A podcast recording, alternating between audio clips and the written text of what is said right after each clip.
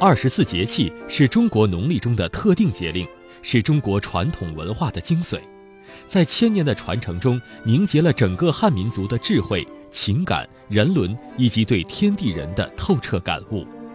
二零一九年立春恰逢己亥年三十儿，清阅读连线中国书写二十四节气主编赵丽宏，从不同角度阐述立春节气的自然物候、历史文化以及生命体验，敬请收听。听众朋友们，你们好，我是赵丽红，是中国书写二十四节气这本书的主编之一。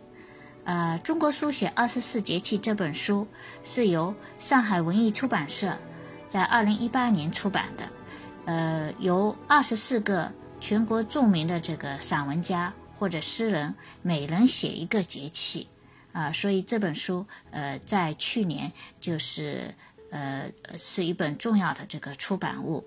那么立春这一篇呢，其实是钟鸣写的，本来应该由著名的诗人钟鸣来给大家讲讲立春，但是因为他有事情，那我作为主编之一，我就代替他来谈一谈这个立春以及春天。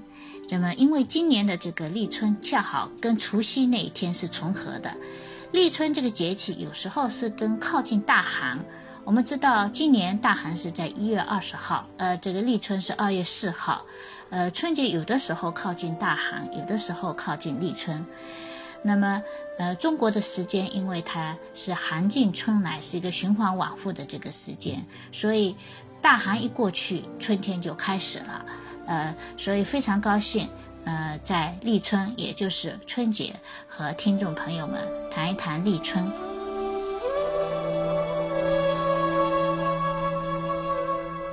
这里是轻阅读，感谢各位听友，也感谢书写中国二十四节气的主编之一赵丽红女士。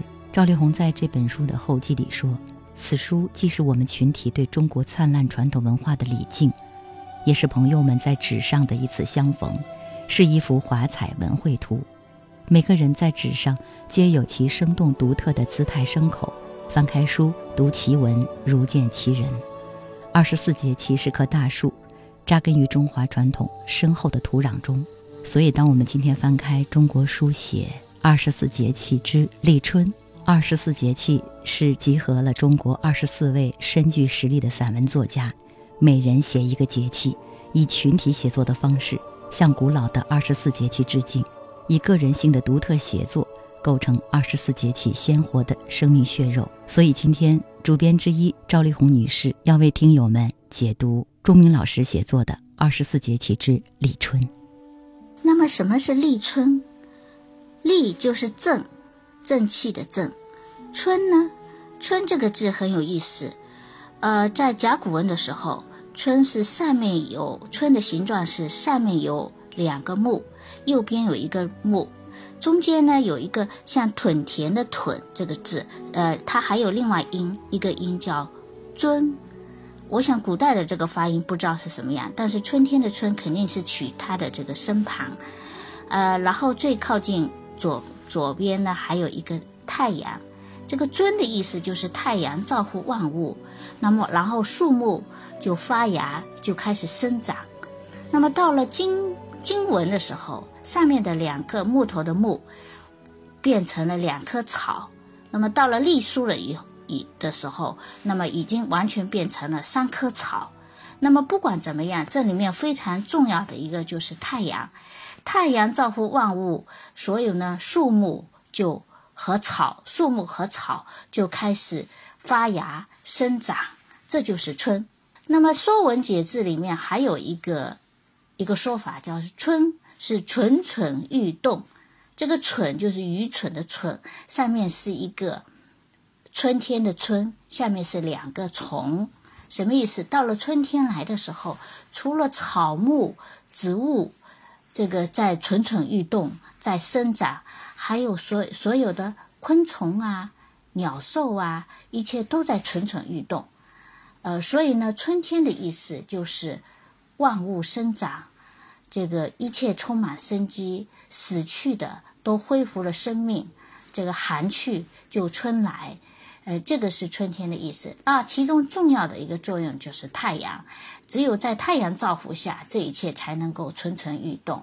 我们说二十四节气也是太阳黄金运行的这个轨道，每运行十五格就是一个节气啊，呃，每运行十五度就是一个节气。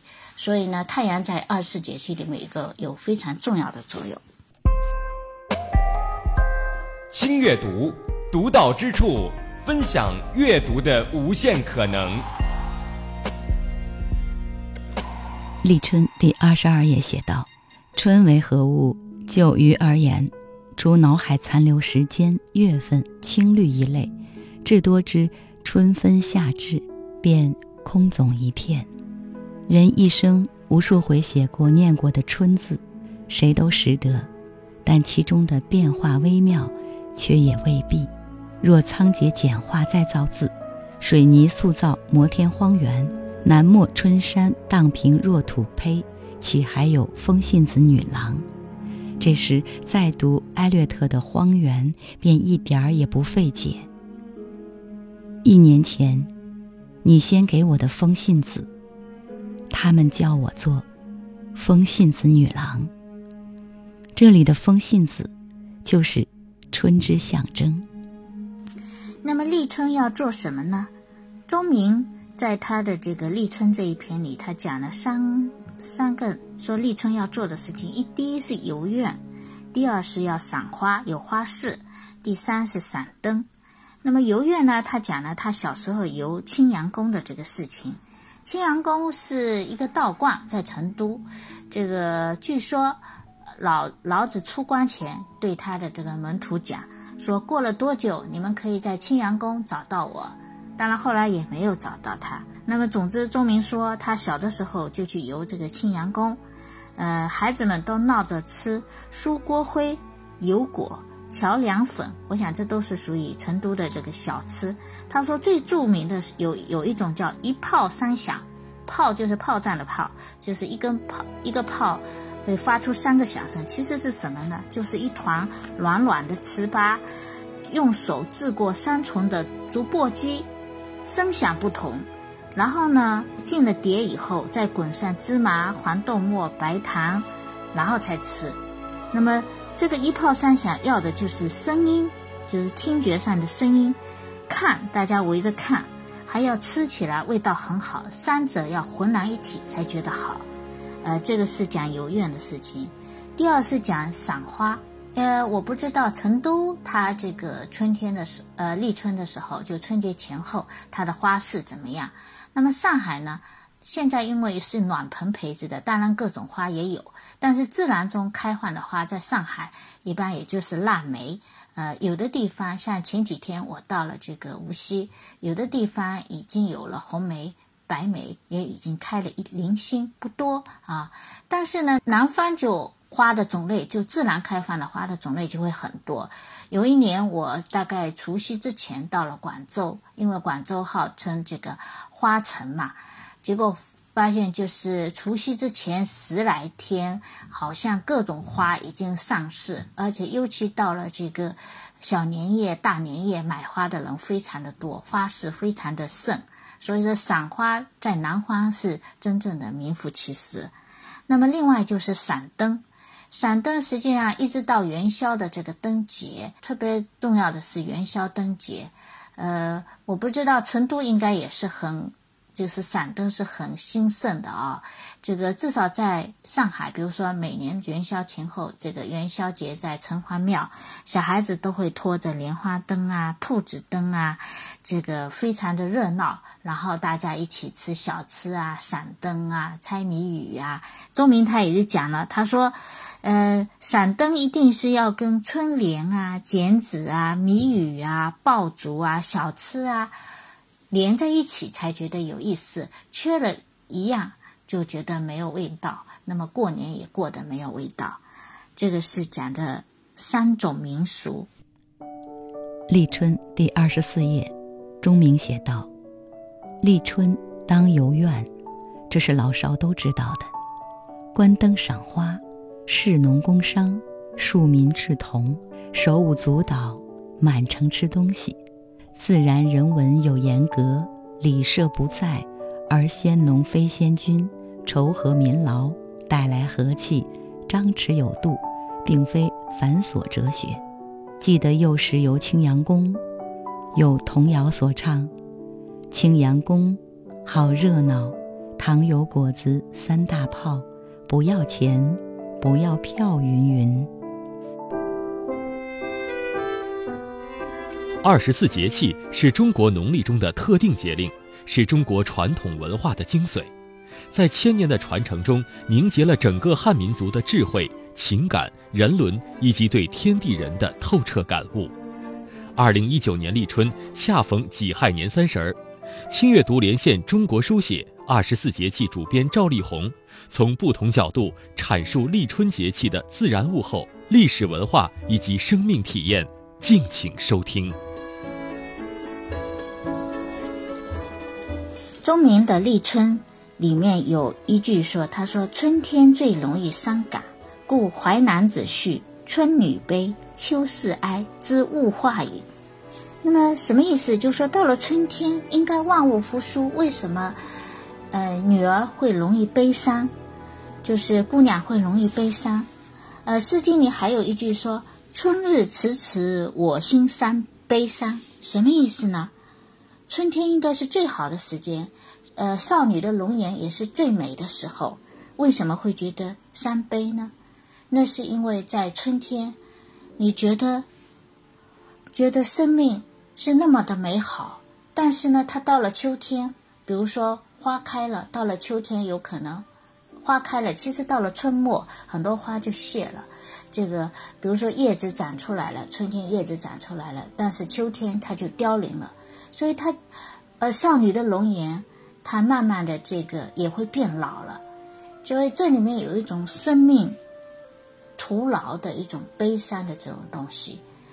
呃，在古希腊有阿多尼斯送春，就是阿多尼斯因为长得特别美，然后呢被野猪咬死，然后呢维纳斯呢就特别爱他，于是呢向这个呃向宙斯去去求助，最后呢就。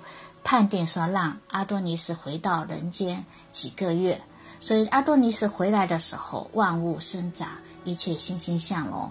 但是呢，呃，到了四月末，那么有个阿多尼斯节，就是送春，就是这时候大家就会悲叹春天的呃过去，因为中国呢一向讲盛极而衰，最好的时候反而会激起人的这种悲伤的这种心理。会觉得说，我现在有可能不会是最好的，有可能会，这个最好的也会逝去的，最美的也会凋零的，有这样一个感觉。立春，第三十九页，周明写道：“那草堂水涧，于少年游时便觉出有些迷离，舒服得很。那时尚未作诗，感受还完全说不上，也不解朴居诗圣潜心。”只依稀觉得新松林昏，雀啄黄柳花，廊桥蜻蜓款款飞，乡间春奇乱水，都很养眼。后来的远行、归乡、聚会、青春期空谈恋爱，也引为据点。入大学，随曹慕凡先生念过杜诗，才又领悟秋兴之妙，沉郁之说。后来重游。方知工部很心松不高的心境，也渐明白，诗人活命惨淡经营时，世人即便自己，也都平凡如乡绅，不以为神圣，绝没的十角钩一破来的具体，更不消说诗翁去邛崃寻白瓷一路的内心快活。余曾作白话诗《邛崃行》记此事，或曰双重现实。说接地气也未尝不可。诗人至耄耋之年方狂，乃因俗物过目太多。此即风物眼亮，寻了最难的方式，一如春水，盈如而尽。是那玄朴古雅，不一定非阳狂养人。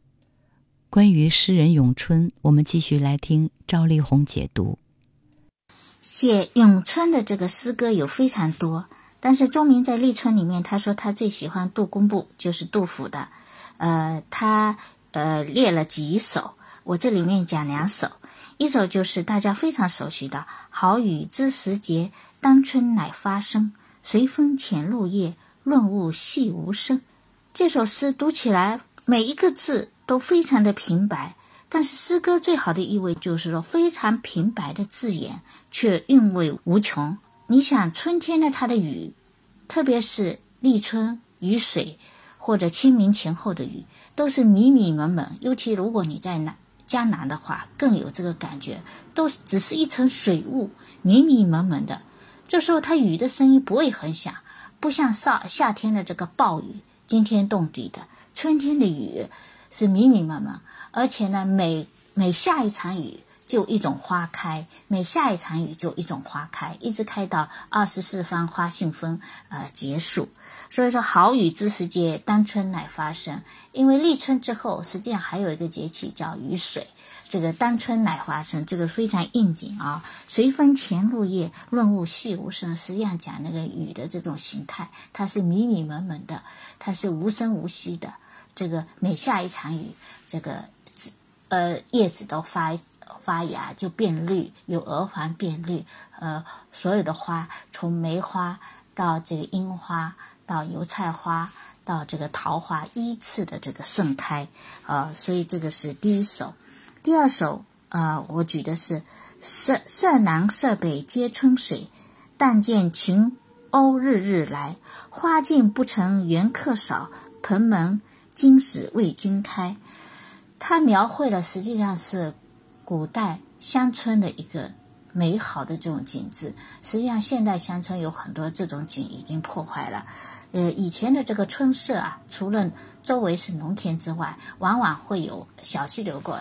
那么它这里面就讲，这个房子是在两条河水或者溪水中间，所以它设南设北皆春水，春水都是绿的。然后但见群鸥鸥鸟日日来，这个水上面。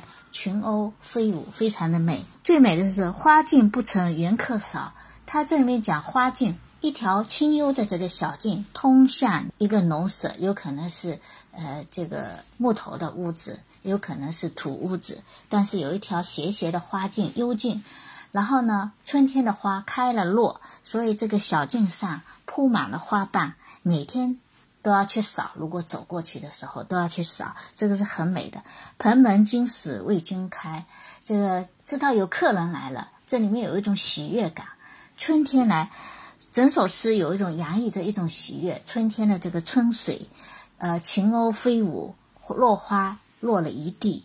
然后蓬门今始，今天的这个门为君开，因为知道有有朋友要从远方来，所以非常喜悦之情，跟春天的这个气息。呃，融融在一起，这个非常好。这首诗，中国书写二十四节气之立春，钟鸣老师写到最后，不忘告诉大家，关于春天的书都有哪些。他说过《枕草子》《四季随笔》《动物志》，我们再来听听这本书的主编之一赵丽红为大家推荐了什么样的书。关于春天的书，特定的春天的书可能比较少。呃，我问您。嗯，像钟鸣一样介绍一些，就是呃，自然与农事，呃或者文明的这一部分的这个书。这个钟鸣他是举了几个几本，一个是就是日本的那个《枕草子》，还有一个是皮阿提的《四季随笔》，还有是亚里士多德的《动物志》，那么还有是刘向开篇。叙述舜这个舜这个耕耘的这个心绪，还有张岱的《西湖塘》，芥川龙之介的《小白》，还有鲁鲁迅的这个《从百草园到三味书屋》等等，有的是书，有的是文章。那么我这里呢，还介绍几本给大家，一本是部分的这个自然史啊，还有一本是让雅克卢梭的植物学通信还有一本一本是法国的这个科莱特的花式花式啊前面有部分也是法国的法国人。还有一本是英国人这个安娜帕福德的植物的故事啊这些书我都是很喜欢的。呃关于这个植物啊关于这个自然呃与文明之间的这种关系呃，很有意思，可以大家可以去读。非常感谢赵丽红为我们带来关于立春的种种。今天立春又恰逢年三十儿，周薇在这祝大家己亥如福，顺遂平安，身体健康。我们下一期亲阅读再约，拜拜。